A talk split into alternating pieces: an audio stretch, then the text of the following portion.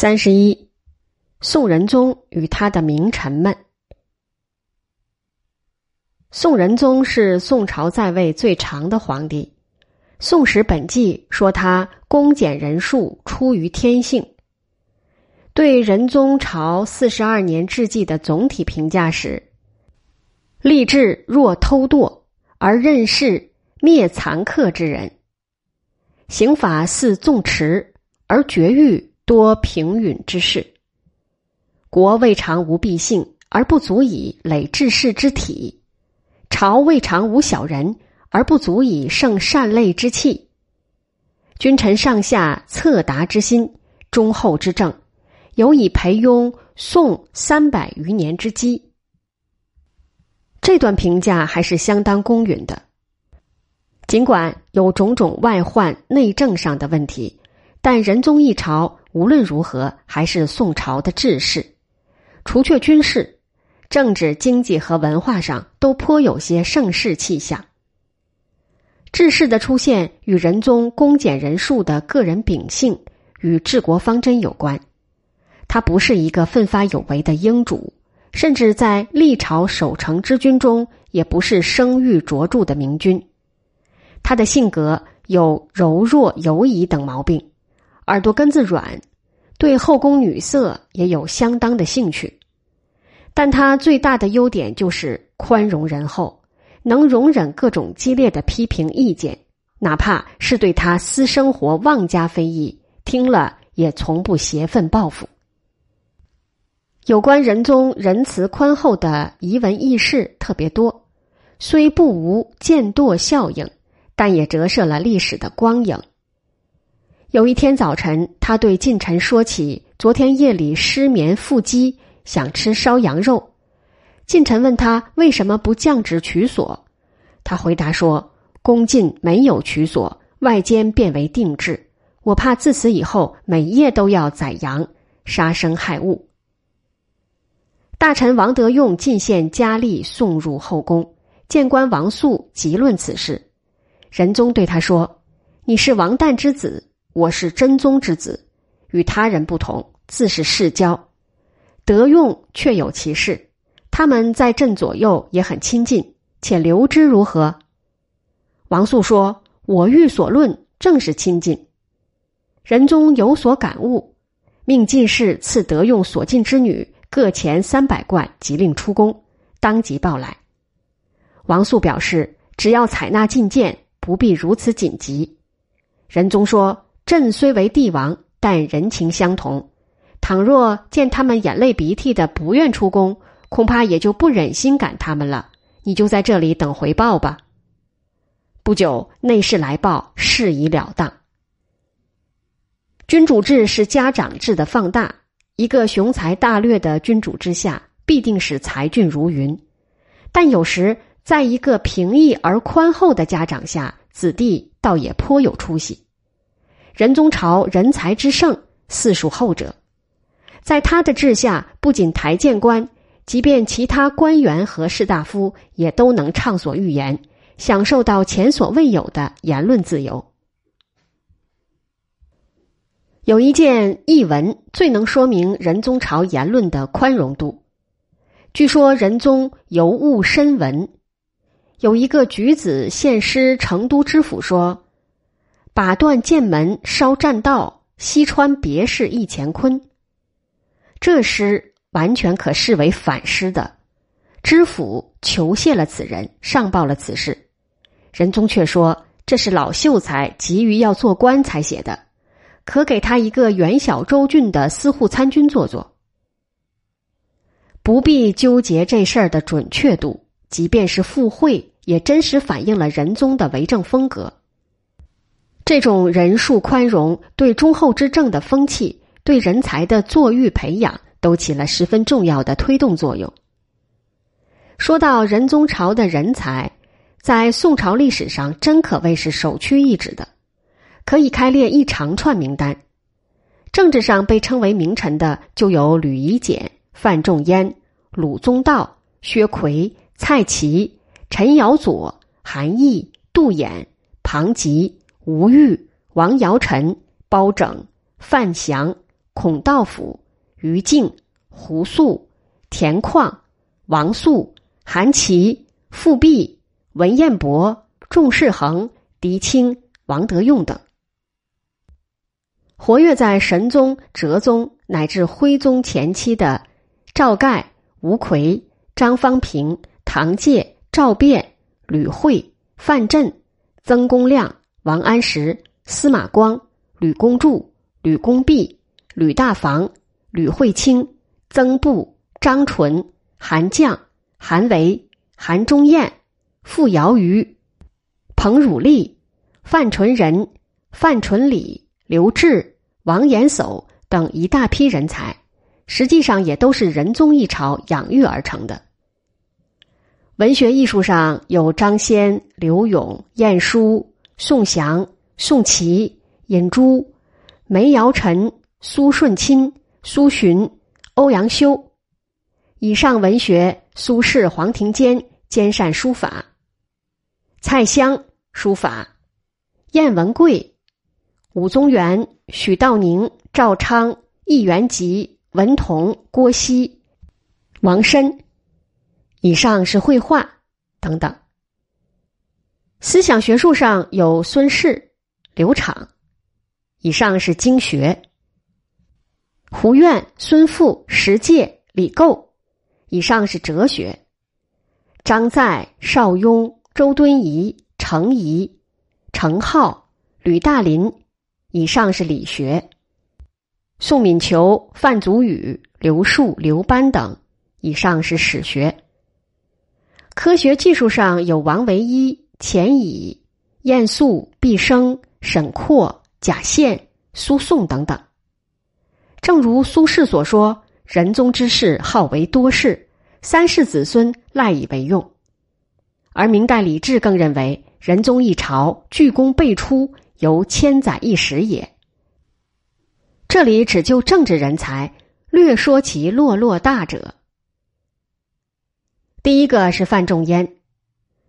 南宋人以为本朝人物以仲淹为第一，元朝人说他千百年间概不一二见。宋代是士大夫自觉意识最高涨的时代，一种崭新的精神面貌已经浮现在儒家社群之中。如果要说有宋儒气象，那就是由范仲淹以身作则开出来的。故而朱熹说：“本朝为范文正公振作士大夫之功为多。”文正是仲淹的谥号。作为一种人格典范，他对后人影响深远，完全当得起他在严先生祠堂记里所推崇的“云山苍苍，江水泱泱”。先生之风，山高水长。他在《岳阳楼记》里所说的“不以物喜，不以己悲。居庙堂之高，则忧其民；处江湖之远，则忧其君。是进亦忧，退亦忧。然则何时而乐耶？其必曰：先天下之忧而忧，后天下之乐而乐。真是一种光风霁月的人格境界。令人高山仰止。李治对他的人格精神评价最高，甚至以为宋王范公不亡也。欧阳修说范仲淹世上待人，一以自信，不择利害为驱舍。当李官请仁宗率百官为垂帘听政的刘太后献寿时，他认为这是亏君体、损主威，上书明确反对。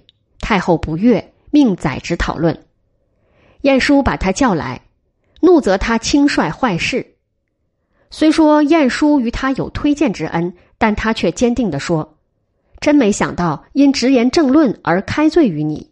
但倘若以为我疏而尽心不谓之忠，言而无隐不谓之直，而今而后就不知所守了。”晏殊惭愧的无以应对。范仲淹曾与吕夷简议论人物，吕声称阅人很多，却没见过节行之人。范说：“天下确有这样的人，只是你不知道而已。你以这种想法待天下事，无怪乎结行之事不来。”范吕人格高下，顿时立判。范仲淹一贯主张凡为官者，私罪不可有，公罪不可无。他曾就废后和用人问题多次激烈抨击吕夷简。宋夏战争爆发后，吕夷简再次入相，推荐范仲淹经略西事。仲淹深知，倘若没有夷简在朝支持，边事将无以成功，便主动修书消解旧日局语，说过去以公事冒犯，不宜仍如此讲拔。为了公事，两位名臣尽释前嫌。在对待西夏问题上，范仲淹主张防御，韩琦主张进攻。朝廷一开始接受韩琦的意见，尽管事实不久就证明防御比进攻更有效，但仲淹却毫无芥蒂，与韩琦不但交厚，而且延伸。新政失败，仲淹对比他年轻的韩琦更是期待殷殷，希望他能够早日回到宰执大任上来。展示了他那以天下为己任的博大襟怀和人格魅力。范仲淹自奉节俭，妻子衣食仅能温饱，却轻财好施。他的宗族多聚居苏州，他在苏州近郊购置良田数千亩，作为义田，设立义庄，赡养饥寒贫苦的族人，每日米一升，每年布一匹。学士嫁娶、病医丧葬都有善给。范氏义庄对宋代以后的义田、义庄、义学做出了示范，加强了宗族制度下人际关系的亲和力。再说富弼，司马光称赞他温良宽厚，凡与人语若无所异同者，及其临大节，正色慷慨，莫之能屈。庆历二年（一零四二年），契丹瞅准宋夏交战之际，趁火打劫，挑起边界争端，派遣使者向宋索要所谓关南之地。宋朝正被西夏折腾得焦头烂额，更担心与辽朝激化矛盾，落得腹背受敌的境地，想遣使复辽。备选者都因恐辽政推诿不行。吕夷简一直对复辟不满，便让他出使。好友欧阳修引用唐朝颜真卿出使见李希烈而被害的故事，希望复辟不要去，他置之不理。临行对仁宗说：“主忧臣辱，我不敢贪生怕死。”这年四月，复辟出使辽朝，辽兴宗仍以武力相威胁，声称遣使求地，求而不获，举兵未晚。复辟针锋相对的指出：“北朝难道忘了真宗大德吗？”澶渊之役，真宗若听诸将建议，北兵就不会安然北返。现在北朝要打，能保必胜吗？即便取胜，掳掠所得归于臣下，还是归于人主？通好不绝，遂必尽归人主，臣下却是一无所获。辽兴宗被说得不住点头，但仍要争回祖宗的故地。复辟争辩说：“晋高祖割地契丹。”周世宗复取关南，都是前朝旧事。如要各复旧疆，恐怕对北朝不利。至此，辽方在复辟还击下，已完全理屈词穷，只能进入益增岁币的实质性谈判。七月，复辟带着宋朝的国书与仁宗的口谕再次使辽，辽朝要求宋朝在所增岁币的名称上改称为县或纳，复辟据理力争。宋辽乃兄弟之国，宋帝为兄，辽帝为弟，岂有以兄献帝之理？辽兴宗无法折服复辟，派刘六福使宋在议。复辟回朝奏明他在辽廷已拒绝献纳之说，对方已知理屈，万勿答应其无理要求。但仁宗与吕夷简急于讲和，以摆脱困境，在增岁币银绢十万两匹的同时。仍允许以纳为名，自折了锐气。复辟两次使辽，一次女儿死亡，一次儿子出生，都毅然不顾，慨然登城，显示了公而忘私的感人襟怀。他在宋朝明显不利的情势下，不辱使命，在对辽外交上展现了卓越才能。次年就迁为枢密副使。其后，他在仁宗至和二年。与神宗熙宁二年（一零六九年）两度入相，与韩琦同为三朝重臣。文彦博早在庆历七年（一零四七年）就位至参知政事，年仅四十二岁。这年十一月冬至那天，贝州（今河北清河）发生了王泽领导的士兵起义。王泽原是涿州（今河北涿县）人，因饥荒流落贝州，投了驻扎当地的宣义军，当上了小校。为了消除人民的反抗因素。宋代改进了唐末五代以来的募兵制，用心良苦的把广袤之民收利齿籍，让他们参军吃粮，把民间桀骜危险的力量纳入军队的管束。在宋太祖看来，凶年积岁，有叛民而无叛兵，这种募兵制是消弭民众叛乱的最佳方案。于是，饥寒交迫的农夫、游手好闲的流民，都被投进了军队的大染缸。动乱根苗虽然暂时被转移进军队掩藏了起来，但一旦有风吹草动的诱导因素，就会转化为兵变形势爆发出来。宋代兵变相对频繁，原因即在于此。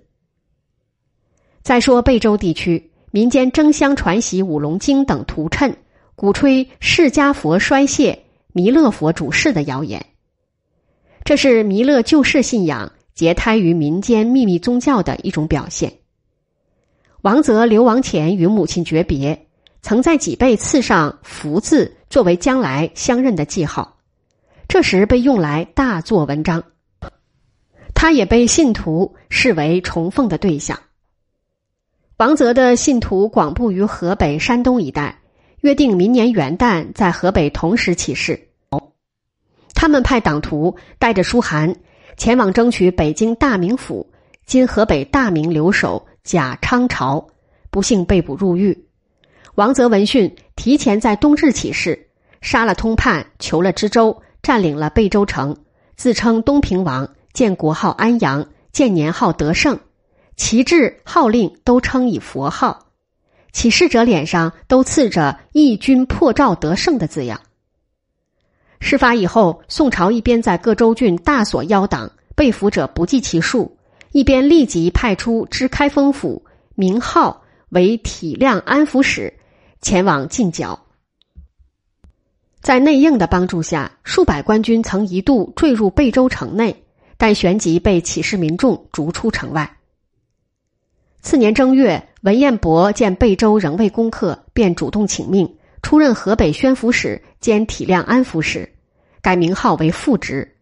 他与明浩听从军事献策，一面派兵佯攻城北，一面秘密挖通城南地道，选派强壮官兵二百名，连夜攻入贝州城。这些官军乘着夜色攻上城头，杀了守城者，接应大队官兵入城，镇压了这次士兵暴动。王泽被押往开封折死。就是肢解而死，贝州改称恩州。这次兵变被朝廷视为邪教暴乱，先后持续了六十六天，朝野大为震惊。事平当月，文彦博就进拜同中书门下平章事，他也不把功劳都揽在自己头上，称赞名号才大可用，推荐他做了参知政事。至和二年（一零五五年），他再次入相。次年正月，仁宗在上朝时突然发病，服入宫禁。文彦博考虑到政局大忌，当即要求内侍及时通报仁宗病情，否则行以军法。同时与其他宰执在宫中日夜轮流值班。知开封府王素说有进兵告发都虞侯谋乱，文彦博了解到那个都虞侯绝无谋叛事，便与同时任相的刘沆。以诬陷罪签署了斩决那个士族的命令，确保军队的稳定。不久，两个司天官受内侍武继龙的指使，上书请求皇后听政。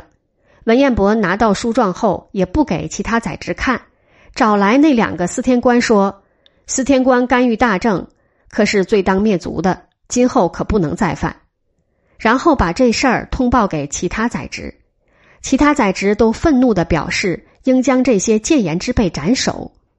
文彦博则以为，倘若斩首，皇后不安。直到仁宗病情恢复，文彦博与富弼等才回私地。以后，刘沆向仁宗密告文彦博擅斩告反者，彦博呈上刘沆也签署的判状，仁宗这才深感文彦博在处理这场危机中的老练与沉稳。史称文彦博宁简庄重，故免有威。历仕四朝，任将相五十余年。元佑更化时，他受司马光推荐，以八十一岁高龄第三次入相，平章军国重事。成为元老重臣的一种象征。说到仁宗朝的武将，狄青是不得不说的。他是汾州西河人，今山西汾阳，行武出身，在抗击元昊的战争中屡立战功。他喜欢戴一副铜面具、披头散发的冲锋陷阵，这一史实后来被有关狄青的话本小说附会夸张。范仲淹认为他是良将之才，让他读《春秋左传》，对他说：“将领不知古今，只是匹夫之勇。”他从此折节读书，精通了历朝将帅兵法。皇佑四年（一零五二年），他因战功升至枢密副使，出身行伍而位居书府，这在太宗以后未有先例。这时，南方农志高起兵反宋，正闹得不可开交。农志高是广元州人，今越南广渊。这里原是唐朝羁縻州。到农志高时，因久受交趾压迫，起兵反抗，建立政权，请求归附宋朝。但宋朝不愿在边境生事，置之不理。皇佑元年，农志高转而攻宋。皇佑四年五月，农志高攻陷雍州（今广西南宁）。建立大南国，建元称帝。他进而连下广南十余州，兵锋直指广州，围城近二月未能破城。见宋朝援军相继而至，撤围退回雍州。仁宗调兵遣将前往征讨，但南方素来缺乏战备，不少守臣不是战死就是逃亡。仁宗深为忧虑。狄青主动请战出征，仁宗命其精治广南战事。但旋即任命一内侍为其副手，实际是不放心狄青独掌兵权。有人以为宦官监军不足为法，仁宗问宰相庞吉，庞吉也说号令不专，不如不用。仁宗这才下令岭南诸军接受狄青节制，并亲自为他置酒壮行。狄青到达前线前，就传令诸将不要贸然与敌人交战，一切听他的号令。但广西前辖陈曙率兵八千，主动出战昆仑关，经广西宾阳西南，大溃而归。电职袁用等临阵脱逃。次年正月，狄青到达后，大会诸将于堂上，说军令不肃，所以兵败。下令将陈曙、袁用等三十余人正以军法，在场诸将无不胆战心惊，军纪顿为改观。时政皇佑五年元宵，狄青下令大军休整十日，大肆张扬，麻痹敌人。料定狄探回去报告以后，狄青次日亲率大军直扑昆仑关下。隔日黎明，诸将环立大帐前，等待主帅发布进军令。过了好久，才见有人传狄青将令，请诸将到关外朝食。原来他早就趁着夜色换了便服。与先锋官偷越了昆仑关，在归仁铺（今广西南宁东北）列阵迎敌，双方展开一场恶战。狄青挥旗指挥他从西夏前线带来的番落骑兵，与先锋张玉率领的前军形成夹击之势，大败敌军，主北五十余里，斩首数千，生俘五百余人。农志高纵火烧城，逃往大理国，最后死在那里。叛乱被彻底平定。农志高之乱令岭南骚动，狄青的战功自然万众瞩目。回京以后，仁宗打算晋升他为枢密使，却招来一片反对声。连庞吉这时也以为狄青不宜久居书府。然而，皇佑五年五月，仁宗还是让他当上了枢密使。他在枢密院四年，每次外出，为官者就把街道挤得水泄不通。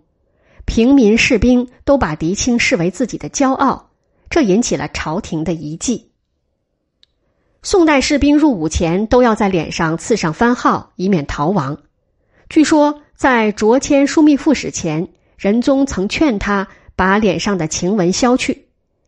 狄青想起韩琦曾当面折辱他说：“东华门外以状元唱出的才是好汉。”表示不愿削去晴纹，并不无自信和自豪地说：“要让天下健儿知道国家有此名位相待。”然而，说他将危及朝廷的谣言与各种五行变异编排在一起，不胫而走。台谏侍从要求罢免他执政之职的章奏接踵而至。嘉佑元年（一零五六年），狄青终于被罢政，出知陈州。做这一决定时，仁宗说了句：“狄青是忠臣。”宰相文彦博反问道：“太祖不是周世宗的忠臣吗？”狄青听到任命后，到中书去问为什么无罪出知州郡。文彦博两眼直瞪瞪，逼视好久，才吐出一句：“无他，朝廷疑你。”狄青经不得倒退数步。到任后，朝廷每月两次派内侍前来抚问，实际上是不放心狄青，而每来就让他惊疑终日。不到半年，一代名将就在陈州忧愤而死。狄青之死，让人深切感受到宋代采访武将的祖宗家法有多么森严可怕。在中国清官册中位居第一的包拯，也是仁宗朝名臣。关于他的小说、戏剧大多与史无证，却为他赢得了很高的知名度。这种民间高知名度的宋代人物还有杨业、狄青、岳飞。这里说的当然是历史上的包拯。包拯知天长县时，有人来报告自家的耕牛不知被谁割了舌头，他知道这是一起邻里间的陷害案，不动声色的吩咐告状者回家把牛宰了卖掉。割了舌头的牛是难以活命的，只有这种处置办法。果然不出包拯所料，不久就有人来告发那人私自杀牛，因为私杀耕牛在宋代是违法的。包拯严厉责问告发者为什么割了牛舌还要诬告别人，那人措手不及，以为事情败露，只得服罪。大约因为牛舌案，包拯断案如神的名声不胫而走。并为以后小说、戏剧所敷衍。其后，包拯调知端州，这里是著名端砚的产地。端砚是当时贡品，采石制砚极为艰苦，而到这里做地方官的，总以上贡为名，十几倍、数十倍的搜刮端砚，带回京城去贿赂权贵。包拯到任后，自书座右铭道：“清心为治本，直道是深谋。”秀干终成洞，金刚不做钩。作为为官做人的准则，并下令只制作上贡的端砚数量不多取一方，离任时也不带一方端砚，清正廉洁，朝野传为美谈。弹劾张尧佐一事，也许最能说明包拯的立朝刚毅。皇佑二年（一零五零年），他入知谏院。张尧佐仗着是仁宗最宠幸的张贵妃的伯父，正担任着三司师，这是掌管全国财政的要职，地位仅次于二府宰执，往往是执政的后备人选。张尧佐没有干好的本事！包拯弹劾他是非倒置，职业都忘，却洋洋自得，不知羞辱。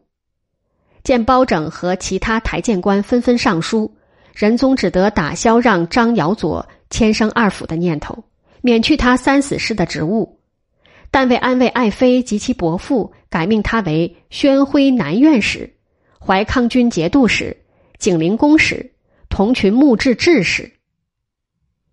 包拯立即上章，指斥张尧佐是清朝之秽污，白昼之魑魅，抨击仁宗失道败德，要求他收回成命。但仁宗就是置之不理。朝会之日，御史中丞王举正与包拯、唐介等台谏官留下百官面见仁宗，动用了宋代台谏向君主集体见证的特殊手段。仁宗大怒，下令今后台谏上殿先报中书取旨。这是他自废黜郭后以来再次动用军权与台谏对着干。但仁宗迫于舆论，最后还是向台谏让步，免去了张尧佐宣徽南院使、景陵公使，保留了其他两使。过了一段时间，张贵妃又吹枕边风，仁宗见舆论平息。便重新任命张尧佐为宣徽使。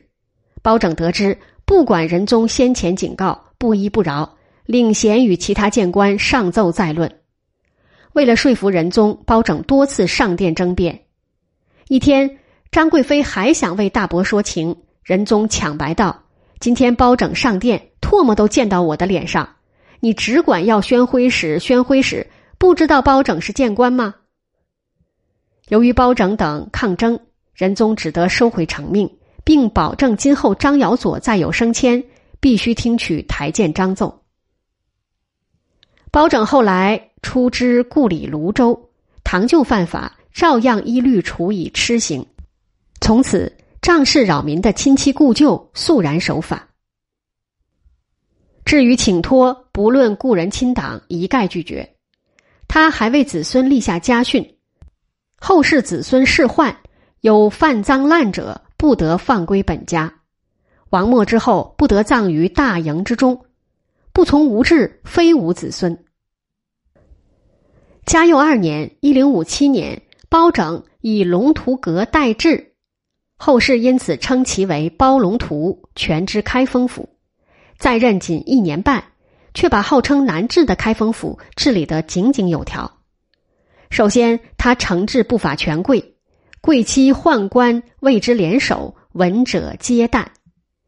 其次，他改革诉讼制度。原来，诉讼者不能直接到开封府大堂投递诉状，府吏中转，上下其手。他下令大开府衙正门，让诉讼者直到大庭下向他自陈屈职。自此，利民不敢欺。再次。他严办无赖刁民，有一次李相失火，几个无赖却趁机起哄，聚众问他救火是取甜水像水还是苦水像水，包拯当即把他们斩首，从此无赖帖然未服。开封府肃然而治，同治妇孺都知道他的名字，亲切称其包代志。他天性严峭，不苟言笑。人们就说让他笑，就好比黄河清那样难。开封府则流传着“关节不到，有阎罗包老”的谚语，以阎罗来形容其刚正不阿和铁面无私。不久，他改任全御史中丞，与宰相富弼、翰林学士欧阳修、精研侍讲胡苑，当时被称为四真，即真宰相、真翰林学士。真忠诚，真先生。看来包拯成为清官第一典型，却有其原型基础的。韩琦也是仁宗朝必须一说的名臣，就听下回分解吧。